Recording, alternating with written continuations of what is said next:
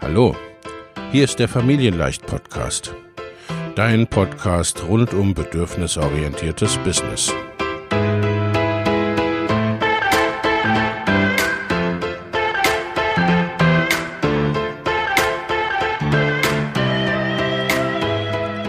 Für Mütter und vielleicht auch Väter, die ihr Leben und ihr Business im Einklang mit sich selbst und ihrer Familie gestalten wollen.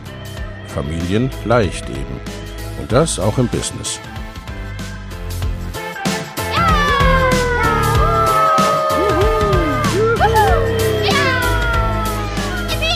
Herzlich willkommen, sagt dein Host Lena Busch, Gründerin von Familienleicht. Und immer auch mal wieder mit dabei Michael Busch, ihr Ehemann und Partner in Crime, Love, Family and Business. Viel Spaß mit deinem Familienleicht-Podcast.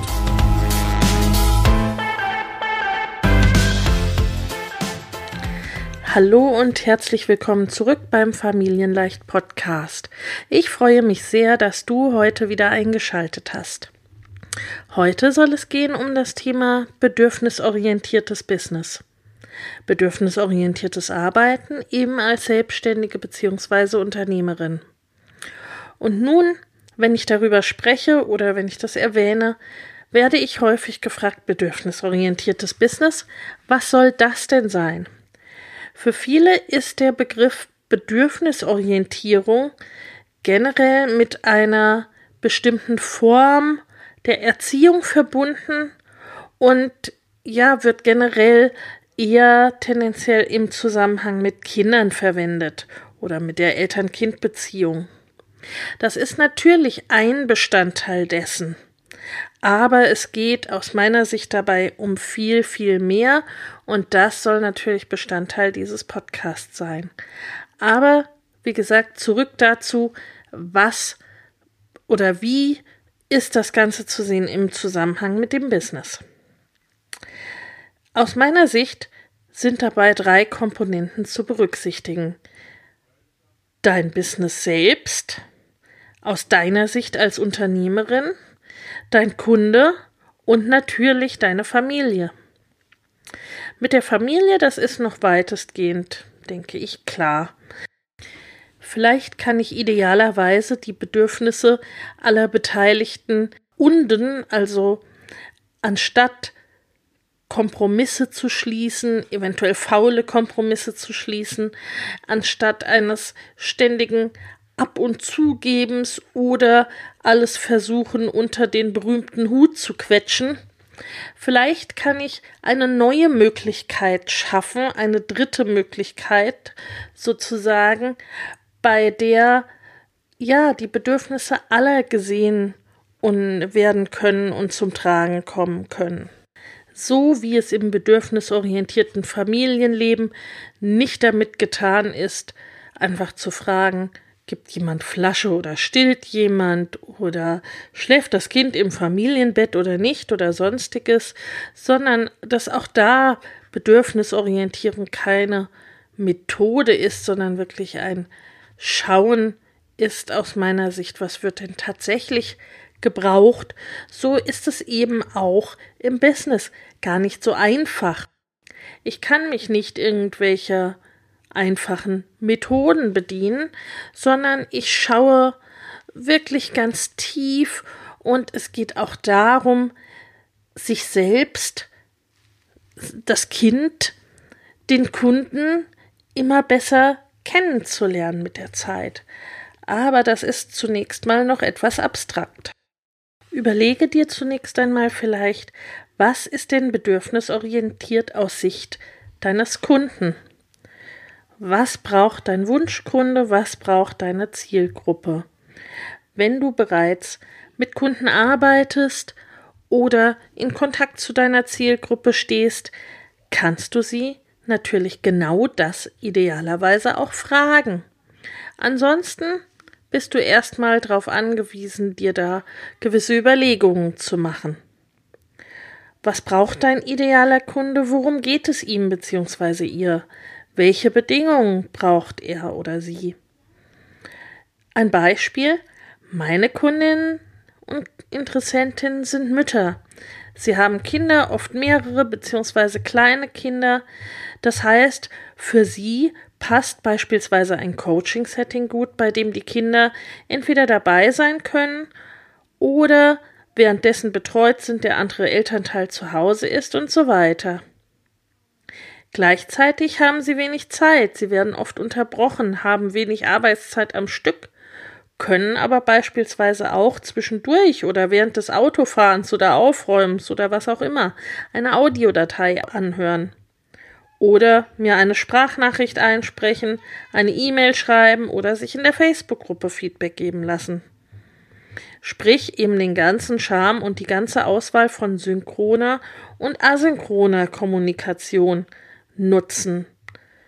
Sprich direktes Coaching eins zu eins und in der Gruppe und asynchron zum Beispiel schriftlich, per E-Mail oder wie auch immer, wo du nicht direkt antworten musst. Auf die einzelnen Möglichkeiten, die in diesem Zusammenhang gerade online zum Einsatz kommen können, werde ich in weiteren Podcast-Folgen noch näher eingehen. Der nächste Punkt wäre bedürfnisorientiert aus deiner Sicht als Unternehmerin oder als Selbstständige. Was brauchst du, um gut arbeiten zu können? Welche Voraussetzungen oder was muss dafür gegeben sein? Im Angestelltenverhältnis können das zumindest an der Oberfläche die Möglichkeiten zu Homeoffice-Tätigkeit, Gleitzeit, Jahresarbeitszeit oder auch eine betriebliche Kinderbetreuung sein. Als Selbstständige geht es einerseits auch um Umstände oder Ressourcen wie eine Kinderbetreuung oder ein Eltern-Kind-Büro bzw. Mütterteam. Zum Thema Eltern-Kind-Büro und Mütterteam verlinke ich dir in den Show Notes zum einen ein paar Artikel von mir zu diesem Thema sowie auch meine Facebook-Gruppe, die ich vor einigen Jahren dazu gegründet habe, wo du dich mit anderen vernetzen kannst und Mütter hoffentlich auch in deiner Umgebung finden kannst, mit denen du eventuell ein Mütterteam gründen kannst oder dich einem bestehenden Team anschließen kannst oder vielleicht auch eine Eltern-Kind-Betreuung, ein Rockzipfelbüro oder ähnliches aufbauen kannst. Andererseits und vor allem geht es aber auch um die direkte Arbeitsgestaltung.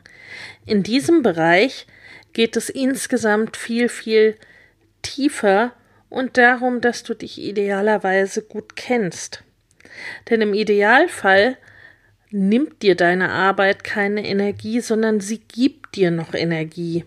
Und das können wir als Mütter mit den vielen Themen, die wir so auf dem Schirm haben, natürlich mehr als nur gut gebrauchen. Was die direkte Arbeitsgestaltung betrifft, hast du als Selbstständige und vor allem als Online-Unternehmerin hier natürlich die volle Bandbreite zur Auswahl. Du kannst darüber hinaus dein gesamtes Geschäftsmodell darin strukturieren und aufbauen. Bei mir beispielsweise ist es so, was die Kommunikation betrifft, gilt bei mir mit drei Kindern das gleiche wie für die Bedürfnisse meiner Lieblingskundin. Wir sitzen sozusagen im gleichen Boot. Ich habe über all diese Jahre nur wenige Stunden Wochen Arbeitszeit und die gegebenenfalls auch noch gestückelt oder in den meisten Fällen gestückelt zur Verfügung. Dadurch ist die Zahl der Einzelcoachings, die ich machen kann, sehr knapp und sehr begrenzt. Möchte ich mehr Menschen helfen oder mehr verdienen, ohne meinen Stundensatz ins Unermessliche zu steigern, sind also skalierbare oder teilskalierbare Bestandteile ideal. Skalierbar bedeutet, Inhalte oder Produkte nicht immer wieder neu zu schaffen und beispielsweise jeder Person neu und individuell wieder zu erzählen oder einen Vortrag immer nur vor einer begrenzten Menge an Menschen zu halten, sondern Möglichkeiten zu schaffen, dass auch im Nachhinein oder weiterhin darüber hinaus deine Inhalte zur Verfügung zu stellen. Gleichzeitig wäre es beispielsweise für mich als hochsensible und introvertierte Unternehmerin schwierig, ständig Kaltakquise zu betreiben oder Vorträge vor vielen Menschen zu halten. Auch dazu werde ich eventuell in einer weiteren Podcast-Folge näher sprechen. Hier ging es mir nur darum, eben zu verdeutlichen, dass du genau schaust, was brauchst du? Was ist so, was sind deine Eigenschaften, deine Persönlichkeit, deine Stärken? Wofür begeisterst du dich und was für Bedürfnisse entstehen daraus, damit es dir möglichst gut geht? bei deiner Arbeit und eben auch deinem Lieblingskunden. Die dritte Komponente ist Bedürfnisorientierung aus Sicht des Kindes. Hier ist der nun Business-Ausblick der kleinen Menschen.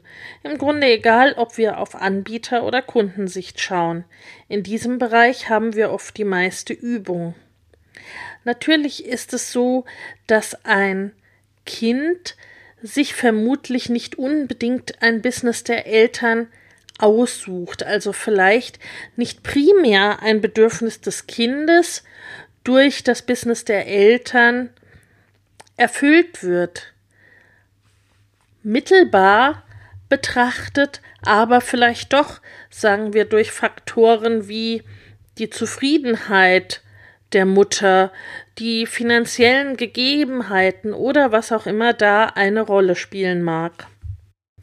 Aus diesem Grund und aufgrund der Abhängigkeit der jungen Menschen von uns ist es natürlich besonders wichtig, auf ihre Bedürfnisse zu schauen. Punkte wie wie alt ist das Kind, gibt es anderweitige Betreuung, kann es sich zeitweilig selbst beschäftigen, oder profitiert es vielleicht schon direkt oder indirekt von deinem Tun und deinem Wissen? All diese Punkte können hierbei eine Rolle spielen. Gerne möchte ich dich dazu ermuntern, hier auch außerhalb der berühmten Box zu denken, Erwartungen und Vorstellungen von anderen oder vielleicht auch von dir selbst zur Seite zu schieben und wirklich ganz unvoreingenommen zu schauen, was da vielleicht für kreative Gedanken und Lösungen auf dich zukommen. Schreibe mir gerne deine Gedanken dazu. Mehr Inspirationen findest du wie immer auf www.familienleicht.de und wenn dir diese Folge gefallen hat, dann freue ich mich, wenn du sie teilst, beispielsweise auf Social Media und über deine Bewertung auf iTunes. Bis zur nächsten Folge.